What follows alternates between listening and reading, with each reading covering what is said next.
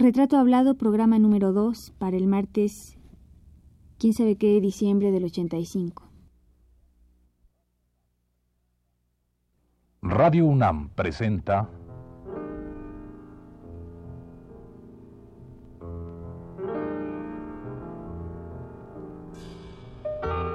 Retrato Hablado.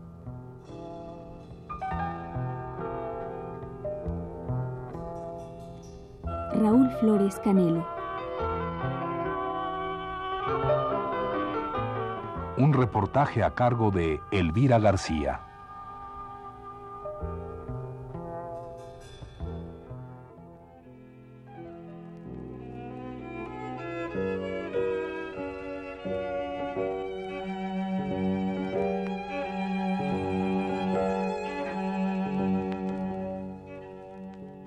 Me asombra la realidad e irrealidad cotidiana que me rodea.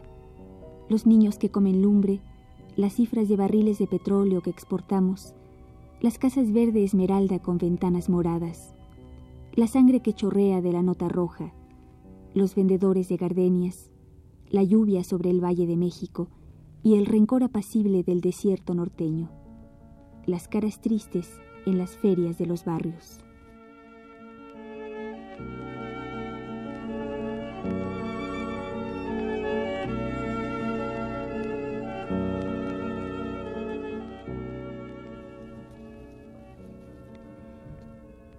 Y otras cosas asombran a Raúl Flores Canelo, coreógrafo mexicano, de quien desde hace una semana estamos haciendo un retrato hablado.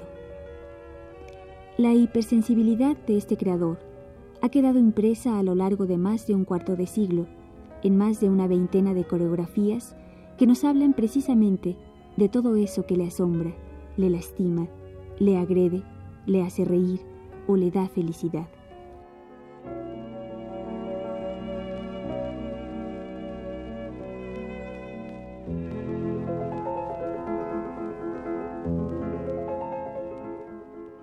Definió que, quería dedicarse a estudiar danza. Sí, ya nunca me dejó en paz.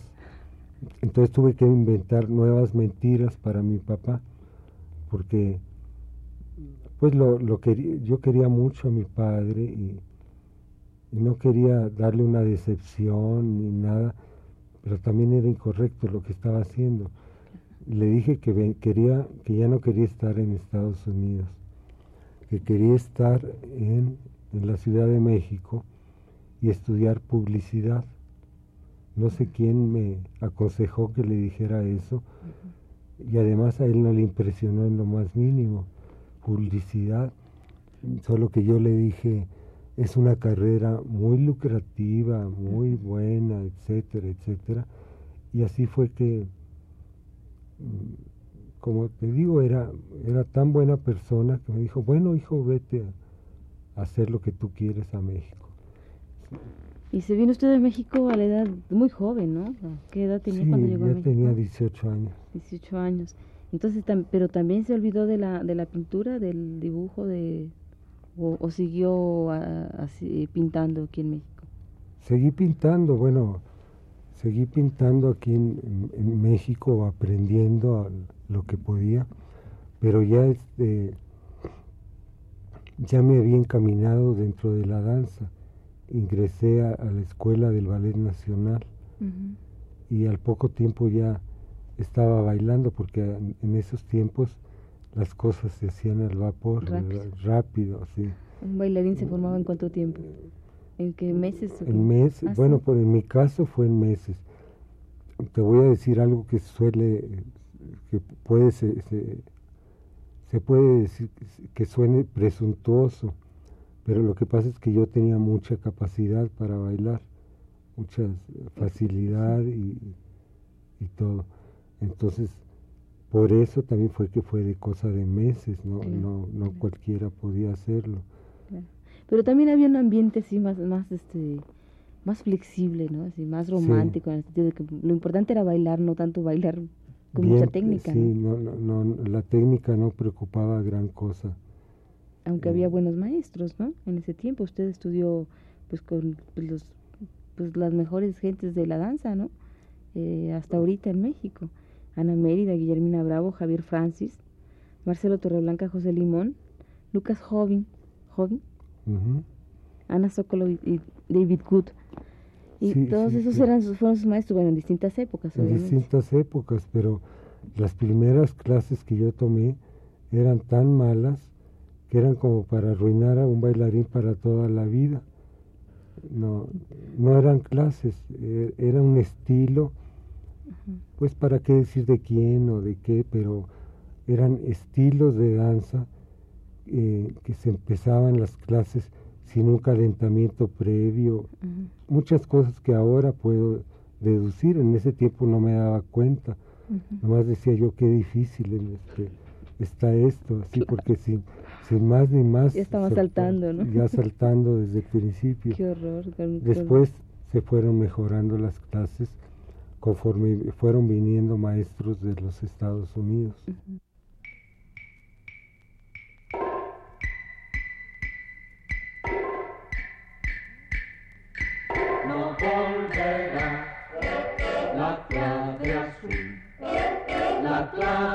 No volverá, no volverá.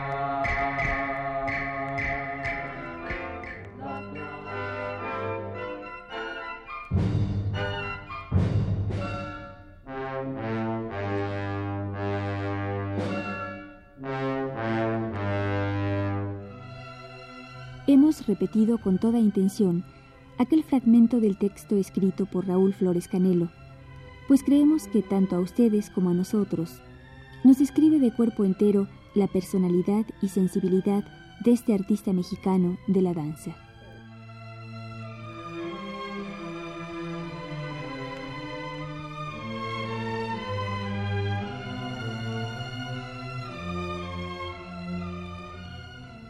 Pero también tenemos por aquí algunos otros textos escritos por críticos de danza, aficionados o amantes de ella, y periodistas que conocen y han seguido de cerca la trayectoria como bailarín y coreógrafo de Raúl Flores Canelo. Tomemos pues un pequeño escrito del literato Juan Vicente Melo, quien dijo hace ya 17 años lo siguiente.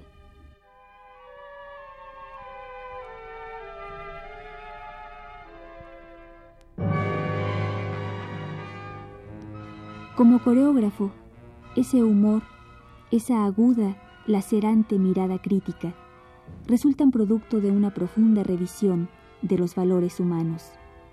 Raúl Flores Canelo, este reinventor de la realidad, es uno de los más sólidos puntos de apoyo de la nueva, muy nueva, danza mexicana.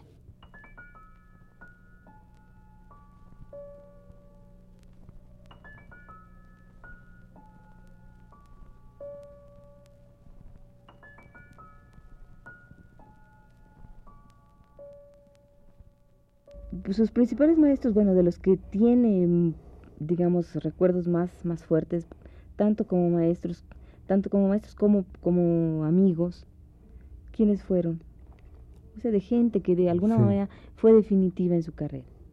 Bueno, por principio de cuentas, Guillermina Bravo, porque Guillermina es una persona muy hábil para encauzar a un joven bailarín y se lo, lo sabe llevar por un camino que es el que le corresponde a ese bailarín. Entonces, además, eh, cuando ya está manos, más o menos hecho el bailarín, ella, eh, por métodos de bruja que tiene, eh, sabe hacerle sentir lo que es un artista no un bailarín, un acróbata, un cirquero, sino lo que es un artista. ¿Usted lo sintió? Yo lo sentí con ella mucho. ¿Y qué bueno? ¿Cuál, era ese método de esa? No, no puedo. Ah, porque claro que es bruja, ¿verdad? Es bruja. entonces no se puede revelar secretos de bruja. No se puede, no se puede. pero, pero el hecho es que sí es cierto. Y eso sobre todo me ha servido mucho en mi carrera. Otro maestro que recuerdo que me dio mucho eh, de lo que yo técnicamente necesitaba es Javier Francis. un, un maestro que para mí fue clave para llegar a ser un buen bailarín en México. Y sigue siendo además todo un maestro de todavía de varias generaciones. Sí, sí, todavía sigue Formando muchachos, ¿no? Y, y, bueno, pero un poquito regresando a esto que decía, que, que Guillermina Bravo hace, con sus métodos de bruja, hace sentir al bailarín lo que es ser artista. ¿Usted qué sintió? O sea, ¿qué se siente ser artista? Es, esa, esa vibración o cómo, cómo fue? pues es una vibración muy gruesa para hablar en términos modernos. eh, te hace sentir la responsabilidad que llevas. Ella te dice, puedes irte a bailar al show, puedes irte a bailar a los cabarets, puedes hacer lo que, pero no puedes mentirle a la gente nunca. Y esto también, después de unos años, lo mismo, más o menos, me lo decía Ana Sokolov, que fue otra de mis, es otra de mis maestras. Eh, lo que básicamente te, te inculcan, te inculca Guillermina, es que tiene que haber una verdad en lo que estás haciendo, ya sea como bailarín o como coreógrafo. De otra manera, mejor ni lo hagas. Claro. Además la gente lo nota, ¿no? El Completamente, sí. Ahora últimamente, bueno, ya no me quiero brincar, pero hay, hay mucho de eso, de que hay muchos coreógrafos haciendo unas danzas que no tienen absolutamente ninguna ningún núcleo de ideas o algo que las haga realmente valer. Uh -huh. Es el, el, movimiento por el movimiento, uh -huh. con músicas bastante frívolas también.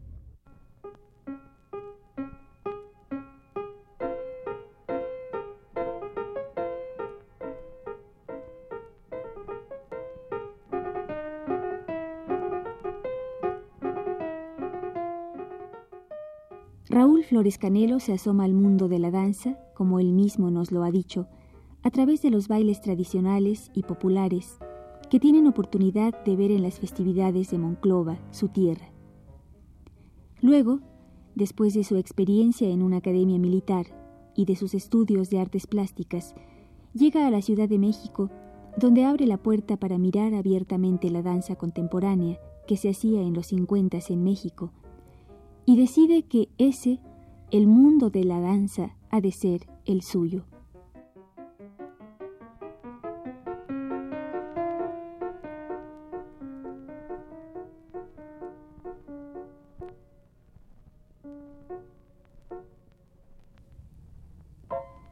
Flores Canelo se involucra inmediatamente en este arte. Estudia con las maestras de esa época que le han de marcar un rumbo y que son definitivamente las que han escrito la historia de nuestra muy joven danza contemporánea mexicana. Ellas son Guillermina Bravo, Josefina Lavalle, Ana Sokolov y Ana Mérida.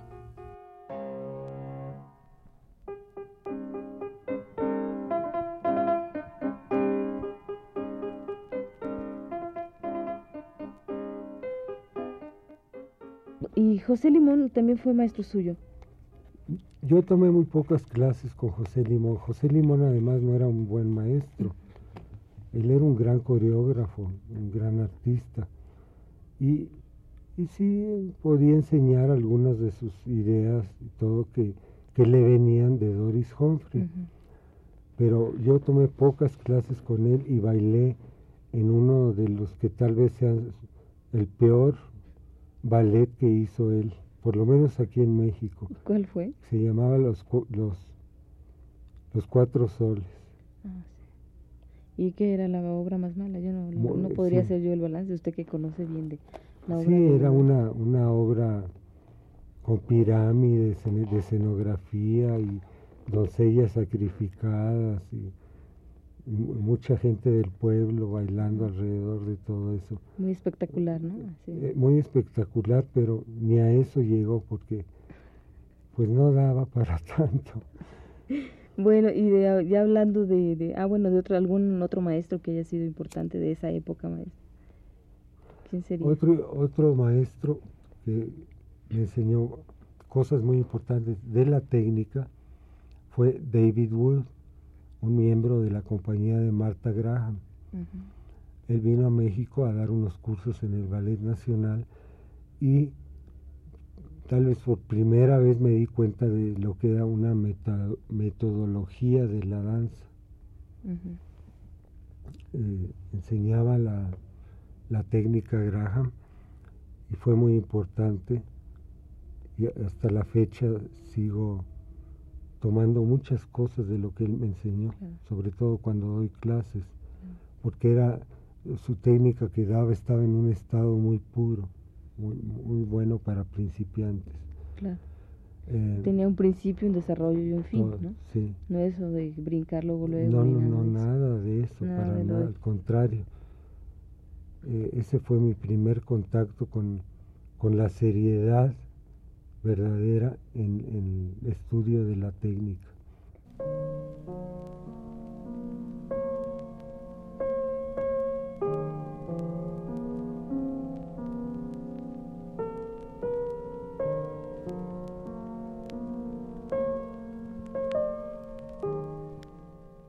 Para ubicarlo a usted, amigo Radio Escucha, en el medio dancístico que recibe a Flores Canelo en la época de mediados de los 50, no podemos dejar de lado la influencia que han ejercido estas mujeres que hemos mencionado en el mundo de la danza mexicana. El crítico y escritor Raúl Flores Guerrero, en su libro La danza en México, escrito en 1955 y que recopila textos de Miguel Covarrubias, Vicente T. Mendoza, Jerónimo Vaqueiro Foster, Armando de María y Campos y otros, nos dice en la parte que se refiere a la danza contemporánea mexicana, escrita por él mismo, lo siguiente.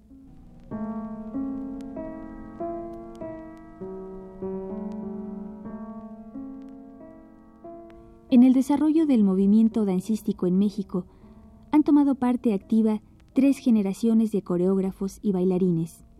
Cada una de ellas ha dado su aportación creativa, estableciendo así una cadena balletística con valiosos eslabones que, en su evolución, hacen evidente la perdurabilidad de las artes arraigadas, como la danza, a tradiciones seculares.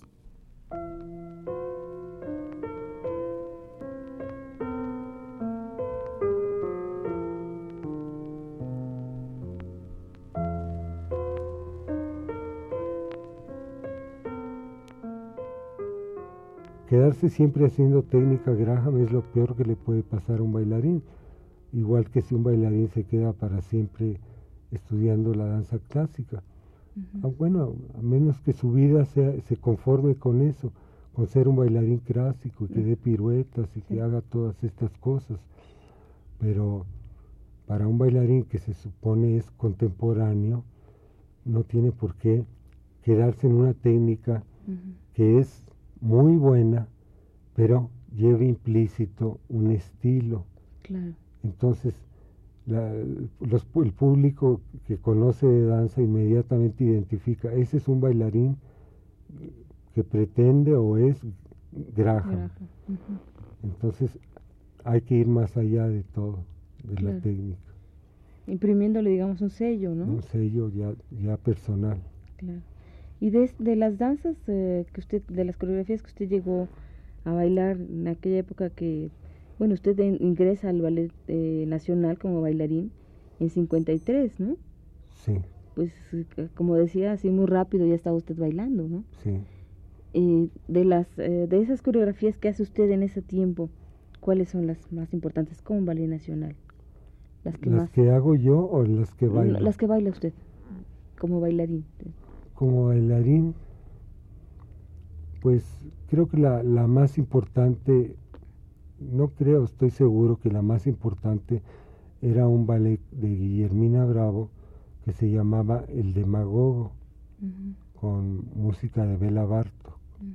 Creo que eso fue lo, más importante que hice yo. Después se va a la compañía oficial de danza de Limba y después eh, ya es coreógrafo de ballet nacional a partir de 61, ¿no? no, yo la, la primera coreografía que hice fue en 1958, aún estando en ballet nacional. O sea, en 57 hicimos una gira por muchos países y en el 58 ya regresé con una necesidad muy grande de hacer coreografía. Que fue Pastorela, ¿no? Fue, Pastorela fue la primera coreografía que yo hice. Y aquí volvemos, como estábamos al principio de nuestra plática, a decirte, son recuerdos de niño. Yo quería recordar la, la ternura que me causaban las pastorelas que yo veía en mi pueblo. Quería compartir eso con el público capitalino, capitalino que es el, que básicamente iba a nuestras funciones. Y fue una obra pues que realmente me da mucho gusto, permaneció mucho tiempo en el repertorio, del Ballet Nacional. Y, y sí iban por ahí todas mis coreografías, tenían que ver con un mundo mágico, religioso, porque otra se llamaba La Anunciación, después vino Luzbel, o sea, todas tenían que ver con eso. ¿Y había algún eh, conflicto así, digamos, individual entre de, la cuestión religiosa que también estuviese por eso motivando salir como coreografía? En las primeras dos o tres no había ningún conflicto. El conflicto vino cuando yo quise decir con mi propio lenguaje, mis propios trajes que siempre diseño para las obras, que Luzbel ya fue una obra de transición, porque ahí no lo presentaba yo al diablo, a Luzbel, como el, como el malo, como el como, como se nos enseña, ¿verdad? Que es si no lo, no lo estaba usted acartonando, digamos. No, al contrario, lo, presenté como un arcángel, el más bello de todos. Había otros arcángeles en, el ballet, San Miguel, todos los arcángeles, que son siete.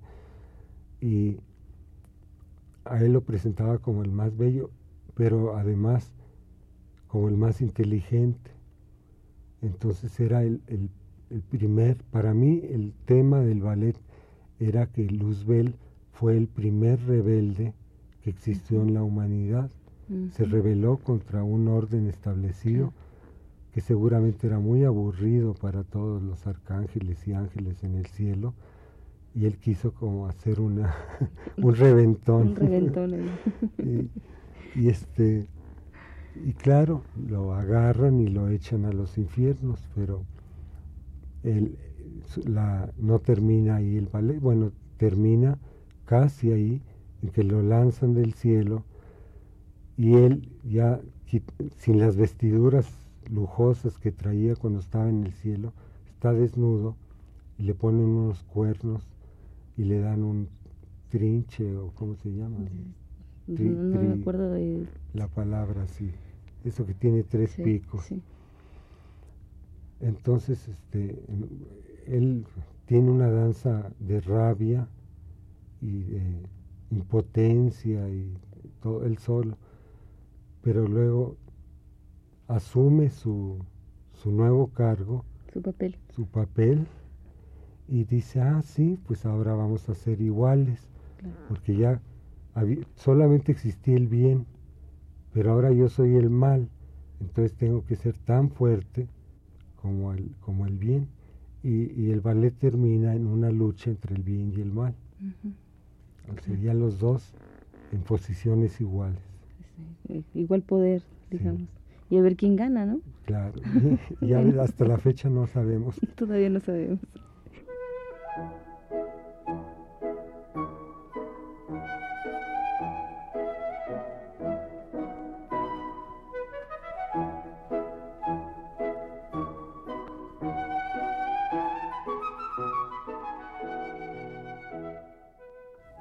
Flores Guerrero escribió, en aquel año de 1955, una serie de consideraciones acerca de la danza contemporánea mexicana.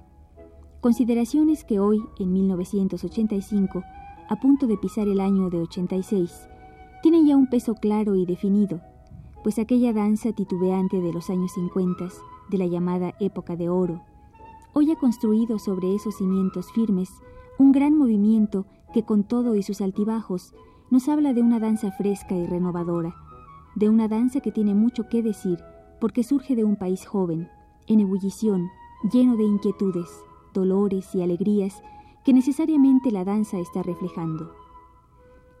El texto de Flores Guerrero dice lo siguiente.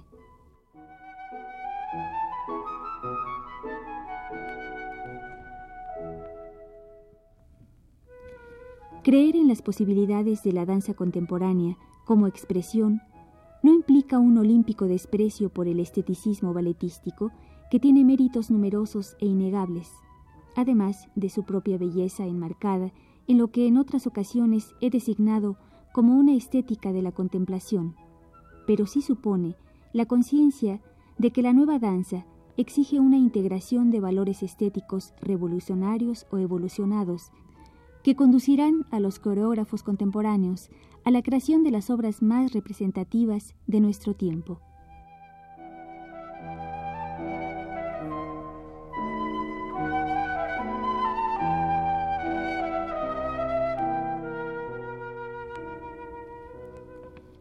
Esta fue la segunda parte de la serie dedicada al coreógrafo mexicano Raúl Flores Canelo. Le invitamos a escuchar la tercera el próximo martes a las 21.15 horas. Gracias por su atención.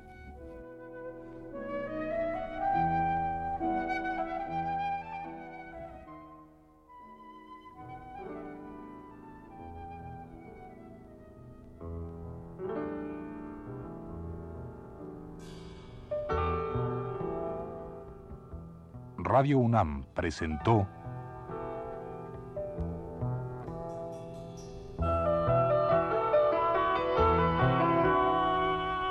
Retrato Hablado. Raúl Flores Canelo.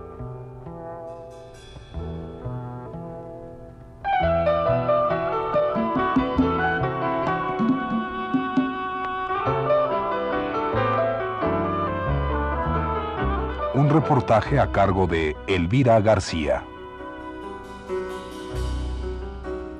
Grabación y montaje de Abelardo Aguirre, José Luis Aguilar y Manuel Estrada. En la voz de Rosa Marta Jasso. Fue una producción de Radio UNAM.